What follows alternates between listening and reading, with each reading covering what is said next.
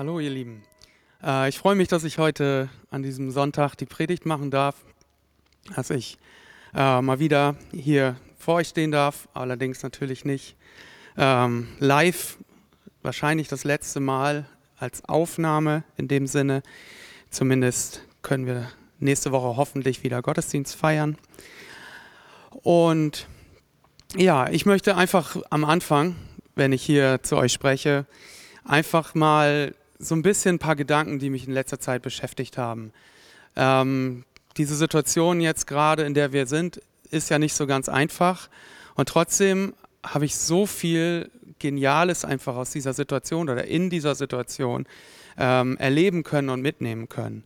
Zum einen genieße ich das total ähm, in unserer Online-Dinner-Party zurzeit, dass wir, wo man einfach merkt, dass ähm, wir trotzdem, dass wir uns nicht sehen können, einfach richtig gut zusammenwachsen, dass wir eine gute Zeit immer wieder zusammen haben und dass jeder irgendwie so motiviert ist, obwohl es die Situation eigentlich gar nicht hergeben müsste.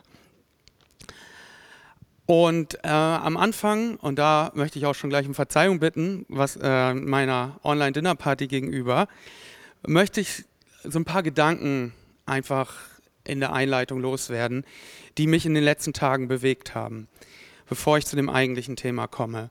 Deswegen bitte ich um Verzeihung, weil die Leute, die in unserer Online-Dinner-Party sind, die werden die meisten Gedanken schon kennen.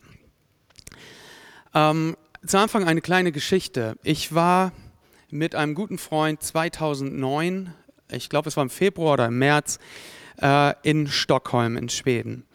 Das war so, wir waren gerade mit unserem Studium fertig von unserer Ausbildung zum Pastor, hatten unser Theologiestudium beendet und wollten ins Hauptpraktikum gehen. Und wir hatten noch so zwei, drei Wochen Zeit vorher, hatten wir noch ähm, ja, irgendwie ja, Ferien, einfach so eine Überbrückungszeit, bis es losging zum Hauptpraktikum. Und wir haben gesehen, dass dort eine Weltpfingstkonferenz stattfindet in Schweden, in Stockholm. Und dort haben wir uns angemeldet. Und wir voller Energie, voller Tatendrang hatten richtig Lust, endlich loszulegen mit unserem Dienst in den Gemeinden. Und dann waren wir da und wir haben waren mit richtig vielen Christen zusammen, die aus der ganzen Welt kamen. Und wir haben uns so die Liste der Sprecher angeguckt und es waren viele geniale Sprecher dabei. Und dann haben wir uns ganz besonders auf zwei Workshops eigentlich gefreut. Das eine war von Ying Kai. Ähm, er ist der Leiter von unglaublich vielen äh, Gemeinden aus der Untergrundkirche in China. Ähm, irgendwie 200.000 habe ich im Kopf, aber da müsste man vielleicht mal nochmal nachgucken. Aber auf jeden Fall waren es richtig, richtig viele Untergrundkirchen, die, denen er als Leiter vorstand. Und das andere war ein Mann aus Indien. Da weiß ich jetzt seinen Namen nicht mehr. Ähm, und der hatte eine Gemeinde gegründet und die waren innerhalb von kurzer Zeit auf 45.000 Menschen angewachsen. Und das hat uns natürlich mega interessiert, weil wir wollten ja natürlich auch in Deutschland richtig viel bewegen und haben gedacht, der hat bestimmt eine Menge zu erzählen. Und wir waren sehr gespannt und sind dann in diesen Workshop reingegangen, wo es, ich glaube, das Thema war auch Gemeindewachstum. Und wir wollten einfach wissen, was er zu sagen hat. Und wir haben so richtig viel erwartet, was er uns erzählt.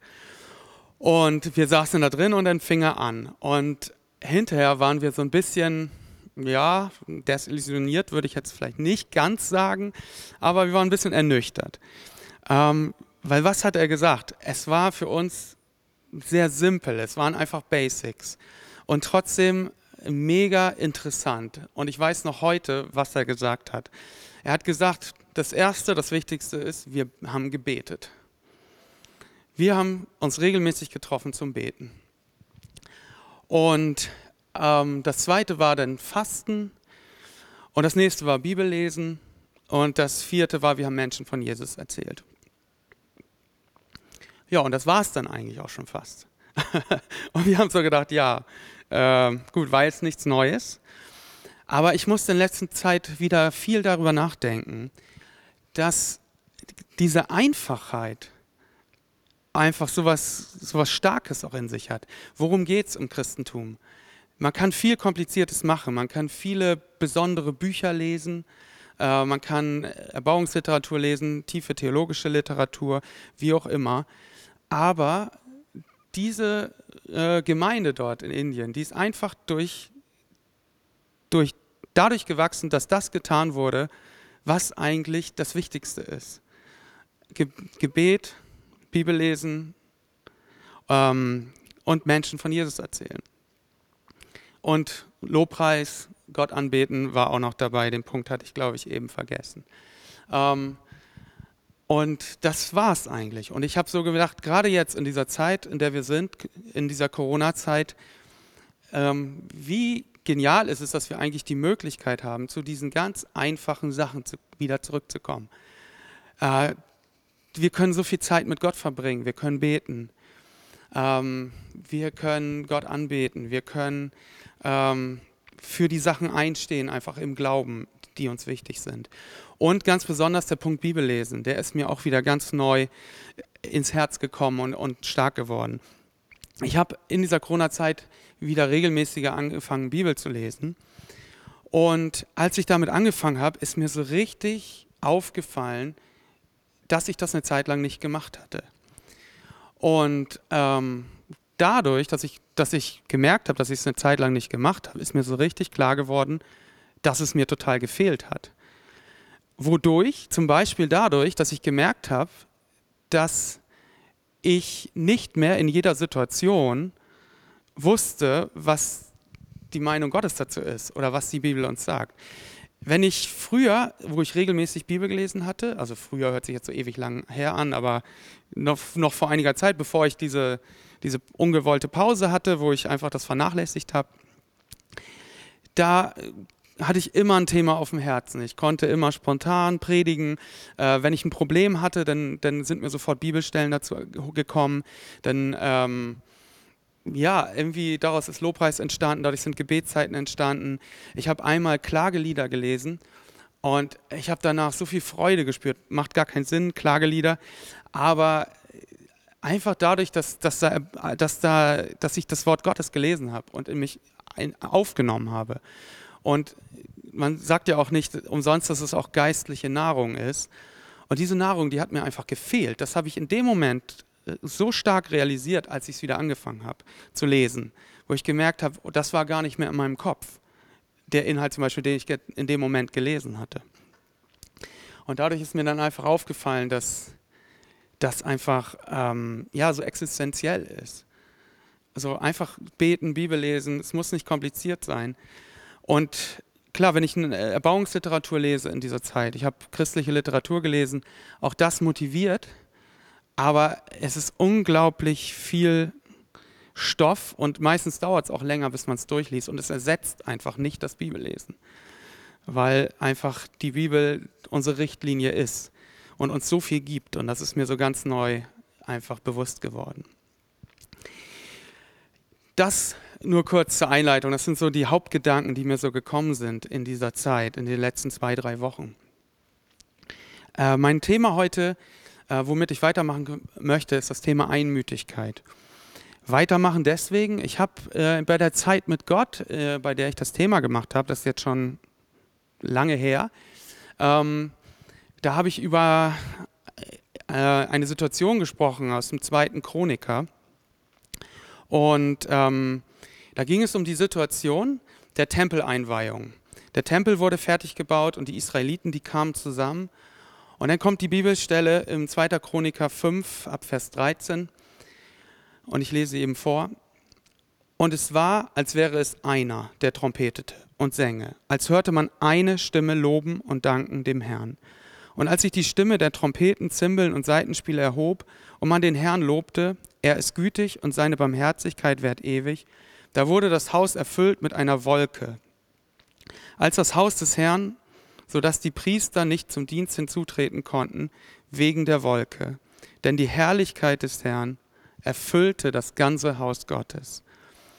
Und ich hatte darüber gesprochen, wie genial diese Situation einfach war.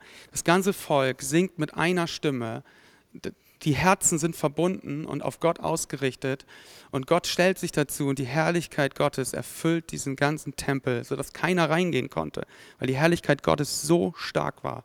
Und ich stelle mir das so genial vor, wenn wir das erleben, wie wir Gottes Gegenwart spüren Und das dann irgendwie nochmal hundertmal stärker. Es muss einfach genial gewesen sein. Und ich hatte damals ein Beispiel dazu erzählt. Ähm, ein Freund von mir, der äh, aus, in unserer Jugend eine Zeit lang war, der kam aus Kolumbien. Der hieß Carlos. Und dieser Carlos, der ähm, kam aus der Stadt Cali. Und wer das Video Transformation mal geguckt hat, der hat vielleicht die Situation gesehen.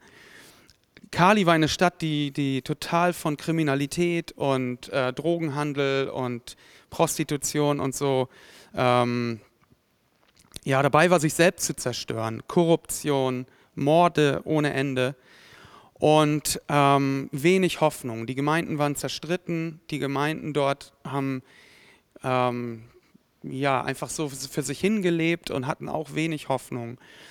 Bis ein Pastor angefangen hatte, die Gemeinden zu versammeln zum Gebet. Dieser Pastor wurde dann nach kurzer Zeit erschossen.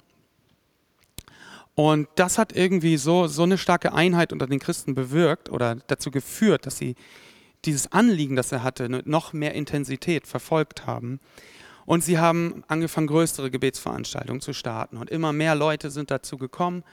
Und am Ende sind Stadien gefüllt worden. Und viele Christen sind, also viele Menschen sind zum Glauben gekommen und die Christen haben sich versammelt. Und äh, diese Stadien waren voll und es wurde gebetet und Gott gelobt und gepriesen. Und das hat die ganze Stadt verändert. Es ist weniger Drogenhandel, weniger Kriminalität und immer mehr Menschen sind in die Gemeinden gekommen. Und dieser Carlos hat davon, das Besondere war, er war dabei. Er hat mir erzählt, das stimmt, was in diesem Video zu sehen ist. Und er war auch in diesem Stadion und hat Gottes Gegenwart da so stark gespürt. Und er wurde geheilt. Er hatte einen Hirntumor in dieser Zeit und er wurde während dieser Gebetsveranstaltung komplett gesund. Und das hat er uns als Zeugnis erzählt und hat geschwärmt von dieser Zeit. Das habe ich damals ähm, mit euch geteilt in, in, bei der Zeit mit Gott. Einige waren dabei, einige sicherlich nicht. Heute möchte ich mit diesem Thema weitergehen. Ich habe das damals schon angekündigt, dass ich das irgendwann machen möchte. Und heute geht es um das Thema Einmütigkeit. Ähm, ich möchte am Anfang ähm, ein, eine Bibelstelle vorlesen aus dem 1. Mose 11, 6 bis 8. Da steht, und der Herr sprach, siehe, ein Volk sind sie, und eine Sprache haben sie alle. Und dies ist erst der Anfang ihres Tuns. Jetzt wird ihnen nichts mehr unmöglich sein, was sie zu tun ersinnen. Auf, lasst uns herabfahren und dort ihre Sprache verwirren, dass sie einer des anderen Sprache nicht mehr verstehen. Und der Herr zerstreute sie von dort über die ganze Erde, und sie hörten auf, die Stadt zu bauen. Hier ist die Rede vom, von dem Turmbau zu Babel. Äh, die Menschen waren damals, ähm, es war kurz nach der Sintflut, die Menschen hatten alle eine Sprache und sie haben gedacht, wir wollen uns ein Bauwerk errichten und das wollen wir preisen, darauf wollen wir stolz sein. Das soll sozusagen zeigen, wie genial wir Menschen sind. Und dabei wurde Gott vernachlässigt und mehr auf das äh, Augenmerk gelegt, was der Mensch tun kann. Und dann sagt Gott hier, jetzt wird ihnen nichts mehr unmöglich sein. Jetzt, wo sie in Einheit dieses, diesen Plan haben, wo sie sich gemeinsam zusammentun, um dieses Ziel zu erreichen. Gott unterstreicht hier quasi, wie, wie mächtig die Einheit unter Menschen ist. Und hier reden wir nicht, von, nicht mal davon, dass Gottes Gegenwart oder Gottes Wirken dabei ist, sondern einfach nur, wenn Menschen zusammenkommen. Und das, das passiert auch immer wieder in, in der Geschichte, egal ob im Positiven oder im Negativen. In Deutschland, wir müssen nur an den Nationalsozialismus denken wie plötzlich unglaubliche Kräfte frei geworden sind und wie unglaublich viel negative Energie da war. Menschen haben sich für ein Ziel zusammengeschlossen und haben Zerstörung dabei angerichtet. Oder im Positiven, die WM 2006 ist uns vielleicht noch in Erinnerung, wo plötzlich so ein positiver, ähm, so eine Aufbruchsstimmung kam und wir hatten das Ziel, wir wollen Weltmeister werden, aber auch nicht nur das, wir wollen gute Gastgeber sein. Wir wollen Menschen willkommen heißen, wir wollen der Welt zeigen, dass wir eine Identität haben und dass wir äh, ja, gastfreundlich sind, dass wir was Gutes tun möchten. Und ähm, all diese Beispiele zeigen einfach, was der Mensch kann. Ich habe hier auch nochmal ähm, zwei Fotos mitgebracht. Wir waren Äh, auf unserer Weltreise 2015 war ich mit meinem besten Freund nochmal sieben Monate unterwegs auf Weltreise. Und wir waren am Anfang in New York. Und hier habe ich das Bild mitgebracht von einem Hochhaus, was mich unglaublich beeindruckt hatte. Es steht direkt ähm, am Wasser in Manhattan. Und dann als zweites Bild habe ich das One World Trade Center ähm, euch hier mal gezeigt. Und das ist für mich auch so ein Beispiel, ähnlich wie Turmbau zu Babel. Wenn Menschen sich Ziele setzen und das erreichen wollen, dann kann unglaublich Geniales auch dadurch entstehen und Beeindruckendes. Also das One World Trade Center, nachdem die, äh, das World Trade Center zerstört wurde ähm, durch die Attentate, wurde das aufgebaut und es wurde natürlich noch größer gebaut. Und so ist der Mensch auch in sich veranlagt. Wir, wir haben, wollen Großes erschaffen. Und es gibt noch andere Bauwerke auf der Welt, die, die mega beeindruckend sind. Und, wo, und, und man sieht einfach, dass der Mensch in der Lage ist, ähm, Großes zu vollbringen. Und das hatten die Menschen damals in Babel eben auch vor. Ähm, aber ich möchte jetzt ähm, mit euch zusammen in die Apostelgeschichte gehen. Ähm, Apostelgeschichte 4, 24 und dann 29 bis 31. Kurz die Situation erklärt. Ähm, Pfingsten ist gewesen, die Jünger wurden mit dem Heiligen Geist erfüllt und sie haben gepredigt und viele Menschen sind zum Glauben gekommen. Und sie haben wieder gepredigt und wieder sind viele Menschen zum Glauben gekommen. Immer mehr Menschen haben an Jesus geglaubt. Es sind Wunder und Zeichen passiert. Äh, Johannes und Petrus haben einen gelähmten Mann geheilt ähm, durch die Kraft Gottes. Ähm, und dann ist Folgendes passiert, die Verfolgung hat angefangen. Johannes und Petrus wurden vor die Hohepriester gerufen und es wurde ihnen untersagt, weiter den Namen Jesus zu predigen, weil die Regierung oder die, die, die religiöse Regierung sozusagen die Hohepriester in Jerusalem Angst davor hatten, dass Aufstände passieren würden und dass der Glaube an Jesus zu mächtig werden würde. Und es wurde ihnen, wie gesagt, untersagt, den Namen Jesus zu predigen. Ähm, das, ähm, ja, das war die strenge Auflage und sonst würden sie ins Gefängnis gesperrt werden. Und jetzt ist die Situation, Johannes und Petrus kommen nach dieser Begegnung mit den Hohenpriestern zurück zu der Gemeinde. Und ich lese ab Vers 24. Als sie das hörten, erhoben sie ihre Stimme einmütig zu Gott und sprachen, Herr, sieh an ihr Drohen und gib deinen Knechten mit allem Freimut zu reden, dein Wort. Strecke deine Hand aus zur Heilung und lass Zeichen und Wunder geschehen durch den Namen deines heiligen Knechtes Jesus.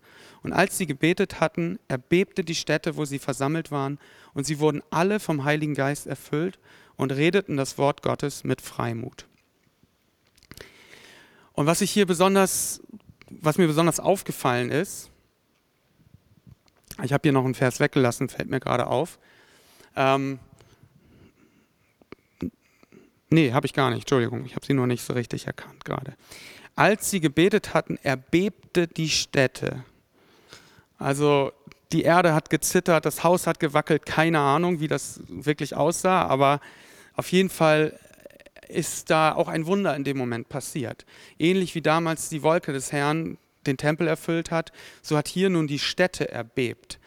So hat Gott geantwortet. Er hat die Menschen mit dem Heiligen Geist erfüllt und die Stätte hat erbebt. Also es gab sozusagen ein kleines Erdbeben.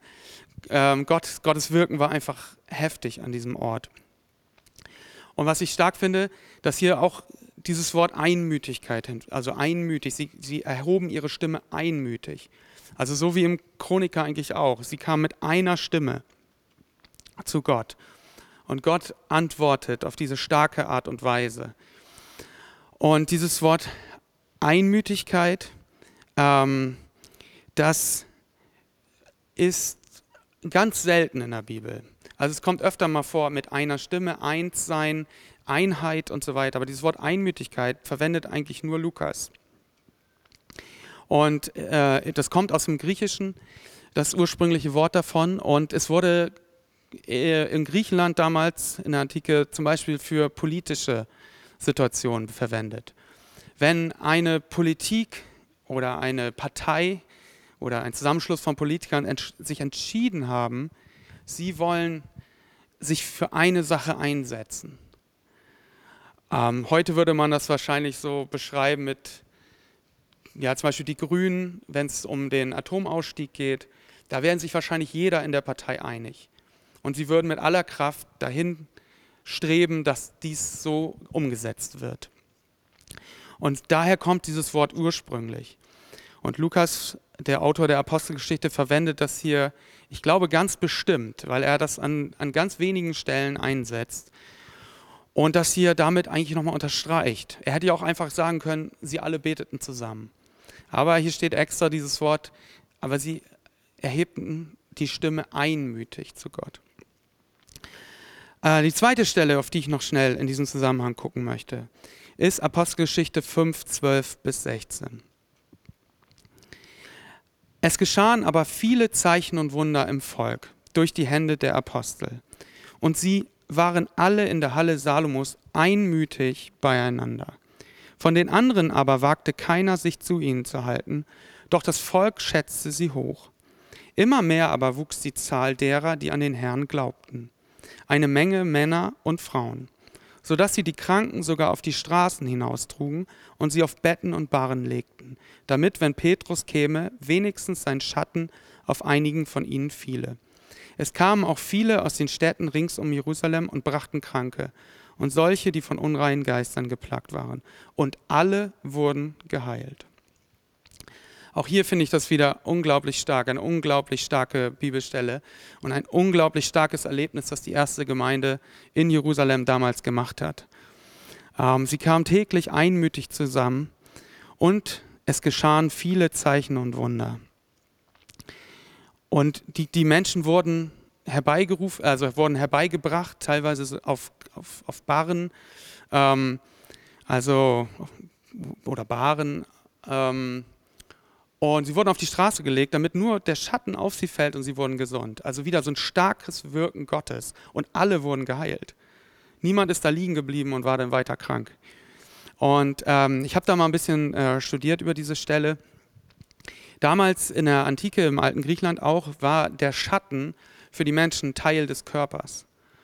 Also für die Menschen, deswegen hatten sie auch diese Erwartung, ähm, sie waren schon zufrieden damit, wenn der Schatten des Petrus auf sie fiele, weil der Schatten war wie eine Berührung. Also der Schatten gehörte zum Körper und das war für sie wie eine Berührung, weil der Körper von Petrus mit ihnen quasi in Berührung kam. Und ich finde das genial, wie Gott sich auch dazu stellt. Also wie Gott auch in der Kultur wirkt mit den Erwartungen der Menschen. Weil hier steht ja auch, sie haben es erwartet, sie haben die Kranken hingelegt, dass nur der Schatten auf sie fiele.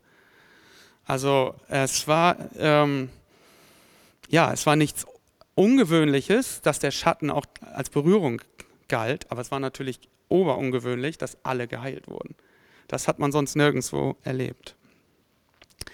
Und auch hier wieder, sie kamen einmütig zusammen. Auch hier setzt Lukas das meiner Meinung nach ganz bewusst rein, weil es, glaube ich, eine unglaubliche Kraft hat. Und Einmütigkeit, auch das Wort im Deutschen auch, was bedeutet das, einmütig? Bedeutet für mich, gemeinsam Mut zu fassen für eine Sache und diese gemeinsam zu verfolgen. Eins werden und Mut fassen für eine Sache, für ein Ziel. Und auch im Griechischen bedeutet das, wie ich vorhin erklärt habe, genau das. Ähm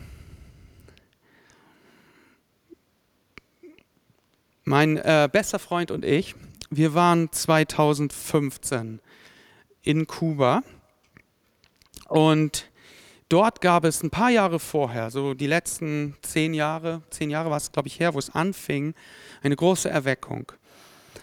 Ähm, Kuba war ja, ist ja auch ein kommunistisches Land und eigentlich war der Glaube an Jesus lange Zeit komplett verboten. Und in dieser Situation fing irgendwann die Gemeinden wieder an, aufzustehen. Und alle Denominationen zusammen haben angefangen zu beten und haben sich stark gemacht dafür, dass sich die geistliche Situation in Kuba verändert. Und dann haben sie uns erzählt, genau das ist dann passiert. Die, die Gemeinden wurden plötzlich voll, Heilungen sind passiert, Zeichen und Wunder. Und egal, ob es eine katholische Kirche war, ob es eine evangelische war, ob es eine charismatische Gemeinde war, eine Pfingstgemeinde, Baptisten, wo, ganz egal, unabhängig der Denomination, die Gemeinden wurden voll. Gott hat so stark gewirkt, überall wurde geheilt und plötzlich war die Theologie auch nicht mehr das Wichtigste und hat die Gemeinden nicht mehr unterschieden, sondern das Wirken Gottes wurde erlebt in allen Gemeinden und es wurde sich darauf ausgerichtet. Und ähm, das hat uns beeindruckt. Ich habe hier auch nochmal ein, zwei Bilder mitgebracht. Zuerst ähm, zwei Bilder davon, die ein bisschen beschreiben, wie, wie es in Kuba eigentlich aussieht. Ähm, Kuba ist ein sehr, sehr armes Land. Äh, die Menschen verdienen dort 25 Euro im Monat und eine Sonnencreme kostet 17 Euro. Nur mal so, um das in der Relation, Relation, äh, Relation zu sehen. Ähm, Gut, Früchte, alles was im Land hergestellt wird, ist nicht teuer, aber ein Auto kostet 10.000 Euro. Also die meisten konnten sich nie ein Auto leisten. Genauso wie eine Wohnung. Man hat sie geerbt oder man hatte keine. Und diese Situation plus das dessen, dass der Glaube verboten wurde, hat die Menschen einfach dazu gebracht zu sagen, wir wollen diese Situation nicht mehr hinnehmen, sondern wir stehen zusammen und wir beten, dass Jesus Veränderung schenkt. Und äh, Jesus hat dort ziemlich stark gewirkt. Und jetzt habe ich noch ein, zwei Bilder hier von der Gemeinde, ähm, in der wir zum Beispiel waren. Und sie war auch wirklich komplett voll. Jedes Mal, jeder Gottesdienst unter der Woche. Und es war einfach beeindruckend. Es sind Heilungen passiert, als wir da zu Besuch waren. Und es war einfach so schön zu sehen, wie so eine Veränderung einfach praktisch stattfinden kann, dadurch, dass Menschen zusammenkommen und für ein Ziel einstehen und beten und Gott suchen dafür. Ähm, genau, ganz äh, spannend auch noch zu sehen, hier rechts oben in dem einen Bild. Äh, so Sicherheit wird auch nicht so groß geschrieben. Die Empore ohne Geländer, ohne alles. Ähm, ja, einfach eine spannende Erfahrung. Und ähm, ja, einfach genial, das einfach zu sehen, was da passiert ist. Wenn ich jetzt an unsere Situation denke, wir befinden uns gerade in einer unglaublich schwierigen Situation. Wir hatten jetzt eine ganze Zeit keine Möglichkeit, uns zu sehen, uns zu treffen als Gemeinde. Ähm, wir haben uns angefangen, online zu treffen und ich habe gemerkt, äh, trotzdem ist diese, diese Begeisterung für Jesus ist dadurch nicht kleiner geworden, sondern sie, sie ist weitergegangen. Wir haben geniale Zeiten gehabt in einer, einer Online-Dinner-Party. Ähm, aber ich glaube trotzdem, dass es wichtig ist in dieser Situation, wo wir doch so in so einer Isolation gelebt haben, jetzt nicht nachzulassen und zu sagen, ja, okay, ist jetzt halt so, vielleicht dauert es ein halbes Jahr, vielleicht dauert es ein Jahr, vielleicht dauert es anderthalb Jahre, wir wissen es nicht. Ähm, ja, dann leben wir einfach so ein bisschen vor uns hin. Ich glaube, gerade auch in dieser Situation, in dieser Zeit, können wir sagen, wir wollen als Christen für unsere Ziele einstehen. Wir wollen gemeinsam unsere Ziele erreichen. Wir wollen zum Beispiel einen Unterschied machen in dieser Gesellschaft, wo viele Leute Angst haben, wo viele Leute ähm, ja, sich Sorgen machen oder Schwierigkeiten haben.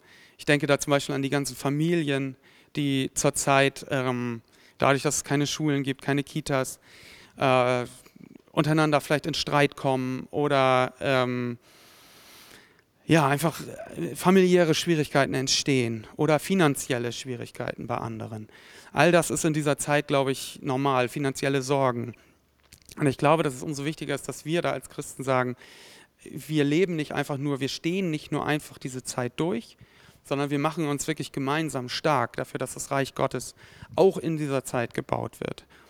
Ich denke da zum Beispiel bei, an uns in Lübeck, dass wir sagen, wir wollen dort bewusst Gemeinde bauen. Wir wollen jetzt nicht zwei Jahre Pause machen, zwei Jahre warten oder ein Jahr oder ein halbes Jahr. Ich will jetzt hier nicht keine negative Prognose abgeben. Wir wissen es ja nicht und wir hoffen natürlich, dass, dass das so schnell wie möglich sich wieder ändert und äh, dass wir wieder zur Normalität kommen. Wobei ich nicht hoffe, dass wir zur geistlichen Normalität kommen, sondern dass wir da eben auch weiter wachsen und für unsere Ziele einstehen und erleben, dass Gott gerade in dieser Situation wirkt und eingreift und auch danach. Ich glaube, oft ist es auch eine Gefahr, dass gerade nach einer schwierigen Situation dann so ein, so ein Schlendrian wieder kommt, dass man dann so ein bisschen runterfährt. jetzt geht ja wieder alles und man macht wieder Business as usual. Aber ich glaube, gerade da ist es auch wichtig, dass wir da ganz klar uns mal bewusst machen, was ist unsere Vision? Wofür stehen wir ein und wofür können wir gemeinsam einstehen? Wofür können wir gemeinsam beten? Wie gesagt, einmütig einer Sache hinterherlaufen. Ich denke da zum Beispiel an eine Situation in Darmstadt. Ähm, während unseres Studiums, äh, das muss so 2007 bis 2009 gewesen sein, haben wir einen jungen Erwachsenenhauskreis in Darmstadt aufgebaut. Wir waren am Anfang drei Bibelschüler sozusagen, Theologiestudenten, die in der Gemeinde da was aufbauen wollten unter jungen Erwachsenen und es waren zwei junge Erwachsene in der Gemeinde. Und wir haben angefangen, uns regelmäßig zu treffen. Und innerhalb von einem halben Jahr oder so waren wir dann neun Leute. Wir haben dann Kinder erreicht von anderen äh, Erwachsenen, die in die Gemeinde gingen, also die so im Alter zwischen 18 und 27 oder so waren. Und wir waren neun Leute. Und irgendwann hatten wir den Impuls vom Heiligen Geist, dass wir uns Ziele setzen sollen. Und wir haben uns dann zusammengesetzt und haben alle zusammen, alle neun überlegt, was wollen wir in einem Jahr erreicht haben. Ein Punkt war, wir wollen doppelt so viele Leute sein. Ein anderer Punkt war, wir wollen alle Geistestaufe erlebt haben und in den Geistesgaben aktiv sein. Ein anderer Punkt war, wir wollen eine Jugendgruppe aufbauen und wir wollen eine Band aufbauen für die Gemeinde. Und wir wollen eine Veranstaltung machen, zu der viele Menschen kommen, die nicht in der Gemeinde sind, in unserem Alter. Das waren so unsere Ziele, die wir uns gesetzt hatten. Und wir haben dafür gebetet, wir haben daran geglaubt, wir, dafür, wir sind dafür eingestanden. Und es war unglaublich, es war so stark zu sehen, dass Gott alle unsere Ziele wirklich erfüllt hat. Und wir mussten es noch nicht mal groß, groß irgendwie dafür arbeiten oder uns anstrengen, sondern irgendwann kam einfach jemand, es war gerade nicht so eine gute Stimmung, ein, zwei Hauskreise, und plötzlich kam jemand von den Jüngeren, hat gesagt, ich möchte prophetisch reden können, ich möchte in den Geistesgaben dienen. Und haben wir gesagt, gut, dann beten wir einfach dafür. Und plötzlich hat sie angefangen, in Sprachen zu sprechen. Das nächste Mal hat sie prophetisch geredet und die anderen haben auch angefangen und wollten das auch. Und so haben wir dafür gebetet. Oder wir haben einmal ein Grillfest gemacht, zu dem wir junge Leute eingeladen haben. Und wir waren richtig erstaunt. Wir waren ja am Anfang neun Leute, vielleicht waren wir zu dem Zeitpunkt schon 13, keine Ahnung. Aber zu diesem Grillfest sind 31 Leute gekommen. Und über die Hälfte davon hatten keine Beziehung zu Jesus. Und es war einfach so genial zu sehen, dass, dass Gott das einfach so, so Gunst geschenkt hat. Dass wir gesehen haben, wie diese Ziele einfach umgesetzt werden. Aus unserem Hauskreis ist eine Band entstanden, die innerhalb von anderthalb Jahren in ganz Südwestdeutschland auf christlichen Konferenzen und Konzerten gespielt haben. Weil die einfach so Bock drauf hatten, Lobpreis zu machen und weil sie einfach, so, weil wir so viele talentierte Leute unter uns hatten.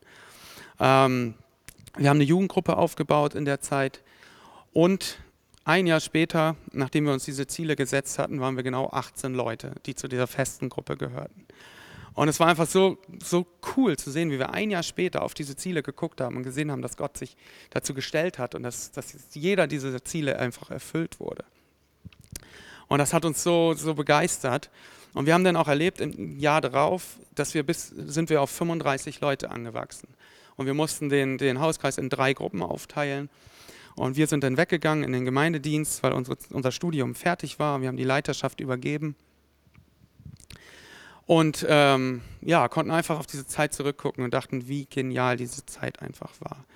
Und das möchte ich eben auch, da möchte ich uns ermutigen, auch für Eutin, für Lübeck, für die Orte, an denen wir sind, dass wir da einfach zusammenstehen und dass wir in dieser Zeit nicht sagen, ja, ich mache jetzt halt meinen Alltag und so weiter, sondern dass wir einfach sagen, ich möchte Reich Gottes bauen. Und dass nicht jeder für sich, der eine geht vielleicht in die Richtung, der andere geht in die Richtung. Ich glaube, so richtig Kraft wird einfach freigesetzt, wenn wir uns gemeinsam auf ein Ziel ausrichten. Wir haben das damals zum Beispiel als junger Erwachsenenhauskreis gemacht.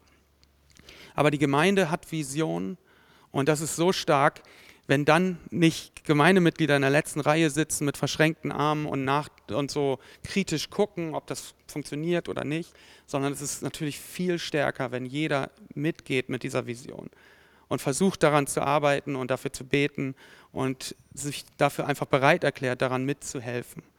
dass diese Vision, die die Gemeinde hat, einfach umgesetzt wird. Für uns in Lübeck heißt es einfach, dass wir äh, Menschen erreichen wollen. Wir wollen wachsen mit unseren Dinnerpartys. Wir wollen mehr Dinnerpartys.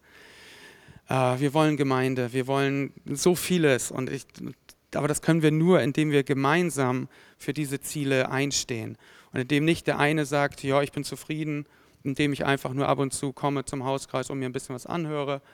Und der andere sagt, ähm, ja, ich mache die und die Arbeit, das reicht. Sondern ich glaube, so richtig viel möglich ist dann, wenn wir gemeinsam für die Ziele einfach vorangehen. Und wenn wir beten und wenn wir äh, uns da einfach eins machen. Und ich sehe, dass das in Schleswig-Holstein auch immer mehr stattfindet. Man muss nur an die Blue Flame-Konferenz denken, wie da Einheit gelebt wird, wie da verschiedene Denominationen, Konfessionen zusammenkommen und wie Gottesdienste oder wie diese Konferenz gefeiert wird und auch diese ganzen Gebetsveranstaltungen, die mittlerweile einmal im Monat stattfinden, wie einfach danach, wie eine große Sehnsucht danach ist, dass wir als Gemeinde in Einheit zusammen etwas bewirken hier in Schleswig-Holstein. Und da möchte ich aber auch dann jetzt mit dieser Predigt, gerade in dieser Zeit, wo man jetzt sagen könnte, ja, was soll ich denn jetzt als Ziele haben? Ich sehe eh kaum Menschen, dass wir gerade in dieser Zeit sagen, nee, wir haben Ziele als Gemeinde, wir haben Ziele zum Beispiel als Dinnerparty, wir haben Ziele als Projektgruppe oder wie auch immer, ähm, dass wir dafür einstehen, dass wir motiviert sind, dass wir uns nicht zurücklehnen, sondern dass wir sagen, meint, das ist meine Gemeinde und ähm, ich möchte Reich Gottes bauen mit dieser Gemeinde. Und das wünsche ich uns, dass wir das schaffen in dieser Zeit. Und auch, wie gesagt, nicht nur in dieser Zeit, sondern auch danach. Dass wir danach nicht, nicht nachlassen, sondern dass wir das sagen, jetzt erst recht, jetzt geht's, jetzt, jetzt sind alle Möglichkeiten da. In dieser Zeit sind wir kreativ und nutzen das, was möglich ist. Und nach dieser Zeit genauso. Und ähm, es ist noch mehr möglich dann, aber auch jetzt ist schon viel möglich. Ja, genau, das war das, was ich, was ich heute mitgeben wollte. Ich hoffe, es hat euch ermutigt. Ich hoffe, ihr konntet was mitnehmen. Ich möchte zum Abschluss noch beten und dann wünsche ich euch noch einen schönen Sonntag und alles Gute für diese Woche. Ja, Jesus, ich danke dir einfach, dass du in der Bibel einfach so viel Geniales getan hast. Wir haben diese Bibelstellen gelesen und ähm, einfach genossen und, und, und, und uns daran erfreut, was du gemacht hast, wie, wie, wie groß du bist, Gott, und was für eine Kraft du hast. Und auch in unserem Leben erleben wir immer wieder, dass du Wunder tust, dass du eingreifst, dass du da bist für uns. Und so wünschen wir uns einfach auch, dass durch das, was wir tun, dass, dass wir einfach erleben, dass, dass deine Kraft dabei ist, dass wir erleben, dass wir als Gemeinde einfach weiter wachsen, dass wir weiter dich stark erleben, dass wir, dass wir geistlich wachsen und dass wir einfach uns auf die Ziele ausrichten, die du, die, die du hast und, und wo du einfach wirken möchtest, Herr. Ich danke dir einfach für jeden Einzelnen, der jetzt zugehört hat. Ähm, bitte segne ihn für die Woche und für alles, was er sich vorgenommen hat in dieser Zeit. Und ich danke dir einfach, dass du geniale Gedanken über uns hast und dass du uns eine geniale Woche schenken möchtest mit vielen Begegnungen mit dir und mit, dass wir aus der Freude heraus leben können, die du uns schenkst, Herr. Auch in dieser schwierigen Zeit und gerade in dieser schwierigen Zeit. Danke, Herr, dass du da bist und dass du mit uns bist. Amen.